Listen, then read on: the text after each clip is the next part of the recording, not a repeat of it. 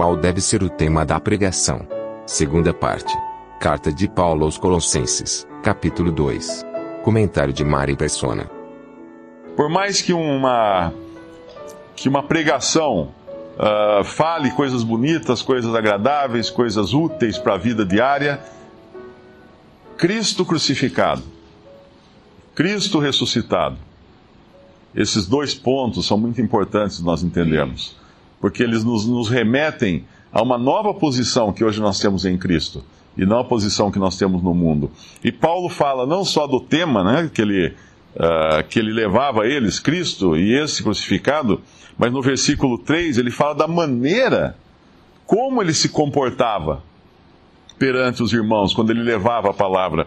Eu estive convosco em fraqueza e em temor e em grande tremor. Essa era a maneira dele. Essa era a condição dele, Paulo, pessoalmente tratando. Obviamente, essa não é a condição que, por exemplo, seria sugerida para alguém que vai fazer um discurso. Né? Uma pessoa vai fazer um discurso ou vai fazer um, um no palanque lá, um político, né? vai, vai apresentar suas propostas, ele não vai poder ir em fraqueza, em temor, em grande tremor, porque senão não vai ser eleito, né? Se ele falasse, olha, gente, eu acho que eu vou fazer um bom governo, mas eu não tenho muita certeza, ele não vai conseguir. Ele não vai ser eleito. Mas nas coisas de Deus, a condição da pessoa que fala, ela deve ter no seu coração que, primeiro, Cristo crucificado nos lembra sempre de morte. O nosso eu, o nosso ego foi morto lá na cruz. Foi morto, nós morremos em Cristo lá na cruz. Então não tenho nada para apresentar de mim que seja válido aos olhos de Deus. Porque tudo que eu tinha ficou lá na cruz, pregado lá. Então, em grande em, fraqueza, em temor, em grande tremor, e aí ele vai falar da, da, da, palavra. A minha palavra e a minha pregação não consistiu em palavras persuasivas de sabedoria humana, mas em demonstração de espírito e de poder. Há muitos anos eu li um livro, uh, que é um livro de vendas, e o autor do livro usa Paulo como exemplo de um bom vendedor de um grande vendedor, do maior vendedor. E era, era patético nós vemos uma pessoa usando Paulo como se fosse um vendedor, como se estivesse vendendo o Evangelho, como se estivesse uh, uh, seduzindo as pessoas com o seu, o seu discurso de vendas. Em vendas tem, você tem um discurso de vendas, você tem uma, uma forma sedutora né, de, de vender, né? Você mostra para o cliente as qualidades do produto, os benefícios, etc, etc. Uh, mas evangelho é outra história. Para começar, uma boa pregação do evangelho não vai agradar ninguém. Não vai agradar o incrédulo. Por quê? Porque não vai falar o que ele quer ouvir. Vai falar que ele é pecador, perdido, vai para o lago de fogo se ele não crê em Jesus. Quem gosta de ouvir uma coisa, dessa? Vai falar que ele está morto nos seus delitos e pecados. Quem gosta disso? Ninguém. Para carne não tem lugar. quando você vai a um lugar, uma igreja, alguma coisa, está cheio de gente, presta atenção que a pessoa está falando. Essa semana um irmão postou no Facebook um vídeo uh, de uma pastora, né, entre aspas aqui. E aí eu falei para ele, ó, irmão, você não conhece essa pessoa, eu não aconselho. Ele tirou. Eu não aconselho, porque ela tem essa, essa, essa, essa má doutrina. Ela fatura 100 milhões de dólares por ano nos Estados Unidos, com as suas pregações, CDs, DVDs e tudo mais. Ela, ela tem mais essa má doutrina, ela fala isso, isso, isso. Ela fala que ela deixou de ser pecadora depois que se converteu. Ela fala que quando ela está pregando, tem um anjo que sussurra no ouvido dela o que ela deve fazer. Você não pode seguir uma pessoa dessa, porque ela, e ela fala coisas agradáveis, porque ela fala o que todo mundo quer ouvir. Agora, o evangelho puro, Cristo crucificado, não. Eu estive convosco em fraqueza, em temor, em grande temor. Versículo 4: Minha palavra e minha pregação não consistiu em palavras persuasivas de sabedoria humana, mas em demonstração de espírito e de poder, para que a vossa fé não se apoiasse em sabedoria de homens, dos homens, mas no poder de Deus. É comum nós vermos grandes religiões cristãs, uh, principalmente no, no meio evangélico, que são lideradas por homens muito convincentes, muito persuasivos, e quando esse homem morre, acaba ou, ou fica metade dos membros. Uh, eu me lembro de um conversando com um irmão de uma, de uma denominação evangélica que tinha lá uma pastora muito muito convincente, né, muito querida do, dos membros daquela igreja. E eu comentei para ele uma vez sobre isso, falei assim, mas será que as pessoas não vão lá só para ouvir ela, para ouvir essa pastora, né? Falou assim, é, Mário, nesse ponto você tem razão, porque quando ela, quando ela não vai, quando ela viaja, não vai quase ninguém no culto. Então, na verdade, as pessoas não buscavam o poder de Deus, buscavam a persuasão humana, que é o que fala no versículo 4 de Colossenses 2: Ninguém vos engane com palavras persuasivas.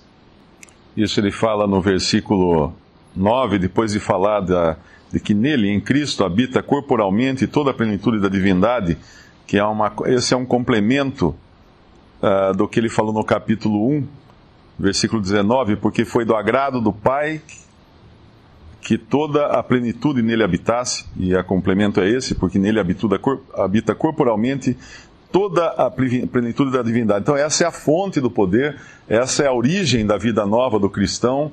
É, é em Cristo que tudo que o cristão tem está. E aí continua. E estáis perfeitos nele, que é a cabeça de todo principado e potestade. Então, eu não posso me aperfeiçoar mais do que eu já sou. Uh, o crente em Cristo, ele está perfeito em Cristo, é o que está dizendo aqui o cristão fala assim: não, eu preciso me aperfeiçoar para chegar a Deus, para ir para o céu, para ser salvo. Não, mas aqui fala que você está perfeito em Cristo, em quem habita corporalmente toda a plenitude da divindade. Então não tem algo, não tem um degrau mais alto que esse. estamos perfeitos em Cristo. No versículo 11, daí fala da, da, da, da condição da nossa carne, no qual também estáis circuncidados com a circuncisão, que não é feita por mão no despojo do corpo da carne, ou seja, no, no jogar fora a carne, mas é feita pela circuncisão de Cristo. E quando fala de sepultamento aqui no versículo 12, sepultados com ele no batismo, nele também ressuscitasse pela fé no poder de Deus que o ressuscitou dos mortos. Essa é a posição nova que o cristão hoje ocupa. Uh, tem uma passagem que fala revestir, Efésios, podemos abrir lá em Efésios, capítulo 4, versículo 21.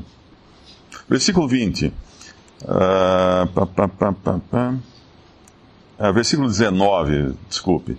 Os quais, havendo perdido todos os sentimentos, se entregaram de solução para com avidez cometerem toda a impureza. Mas vós não aprendestes assim a Cristo se é que o tendes ouvido e nele fostes ensinados, como está a verdade em Jesus, que quanto ao trato passado, vos despojeis, vos despis do velho homem, que se corrompe pelas concupiscências do engano, e vos renoveis no espírito do vosso sentido, e vos revistais, isso significa trocar de roupa, do novo homem, que segundo Deus é criado em verdadeira justiça e santidade. Aí vem, pelo que deixar mentira, falar a verdade, etc, etc. Uh, Irai-vos, não pequeis, aquele que furtava, não furte mais, não saia da vossa boca nenhuma palavra torpe, isso aqui inclui palavrões, no versículo 29. Não entristeciais o espírito, versículo 31, toda amargura e cólera. 32, seja antes com uh, benignos, misericordiosos, etc. Essa lista de de preceitos morais, a gente poderia chamar assim, né? preceitos religiosos ou morais, elas, elas, elas existem em todas as religiões do mundo. Qualquer religião que a gente pegue, pegue lá o budismo, pegue o shintoísmo, o confucionismo, pegue religiões pagãs, elas terão essa, essa lista de coisas. Ó, faça o bem para o próximo, ajude as pessoas, faça isso, faça aquilo, faça aquilo. Mas o que é preciso entender é que aqui elas não são dadas para o cristão se tornar alguém melhor. Elas são dadas para mostrar o que nós já somos em Cristo. Por isso que a ordem aqui não é de, no sentido de praticar essas coisas para melhorarmos. A ordem aqui é nos despirmos do velho homem, que não pratica essas coisas, e nos vestirmos do novo, que anda segundo essas coisas. Então, por já sermos termos sido salvos, por já estarmos em Cristo, temos uma natureza agora que vem de Deus. E essa natureza é segundo, anda segundo os pensamentos de Deus. Uh, a religião pode dizer para você: olha, não faça isso, não faça isso, não faça aquilo, não faça aquilo outro. Uh, Deus poderia dizer para você: você não é dos que fazem isso, aquilo e aquilo outro. Seria mais ou menos assim. É como se quando eu errasse, Deus olhasse para mim e falasse assim: Mário, você não é assim. Você não é assim. Isso não é, isso não é o que você é em Cristo. E, e eu creio que isso faz um, um peso muito maior na nossa consciência quando temos esse, esse sentimento, né, de praticarmos alguma coisa errada, alguma coisa que desagrade a Deus, e como se Deus falasse no nosso coração: esse não é você.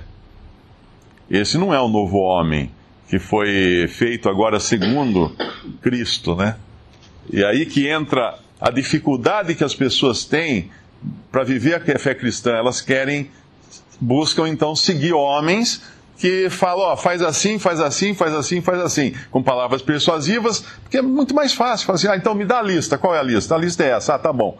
Então vou checando na lista. Ó, cumpri, minha lista tá, tá certo. Então o resto não tá não estava na lista, então estou liberado para o resto. Por isso que as religiões se enchem de pessoas. Porque as próprias pessoas querem se sujeitar a homens. Querem ser dirigidas por homens querem ter, uh, ir atrás de visões, no versículo do nosso capítulo 2 de Colossenses. Ninguém vos domine, versículo 18, ninguém vos domine a seu bel prazer, com pretexto de humildade e culto dos anjos, metendo-se em coisas que não viam, não viu. Essa, essa coisas que não viu, em outras traduções fala, metendo-se em visões. Que é o que mais tem hoje no meio pentecostal. Ah, fulano teve uma visão. Ah, vamos seguir a visão. Você não acredita nessa visão? Todo dia chega e-mail, Mário, você não acredita na visão que teve esse pastor? Meu, como eu acredito? Ele tá, é isso aqui que está dizendo, para eu não acreditar. Está dizendo aqui para não ir atrás dessas pessoas que dominam os outros a seu bel prazer, baseado nas suas próprias visões, nas suas próprias ilusões, seus próprios sonhos, uh, nas suas próprias palavras persuasivas. E é bendito, né? é, é uma, é uma, um privilégio quando nós podemos escapar de todas essas coisas. Graças a Deus por isso e estarmos fora de tudo isso e termos para nos dirigir, não um homem lá na frente falando o que deve fazer, não, mas o Espírito Santo nos dizendo, segundo a Sua palavra. Termos a salvação não por tentarmos melhorar a carne. Ah, você precisa fazer isso para ser uma pessoa melhor. Não, mas porque Deus nos fez uma nova criatura, uma nova criação agora em Cristo. E agora as consequências devem ser, quando eu estou revestido de Cristo, né, ah, dessa nova vida que eu tenho, as consequências são andar em novidade de vida e praticar as obras que Deus preparou de antemão para que andássemos nelas. Visite respondi.com.br. Visite também 3minutos.net.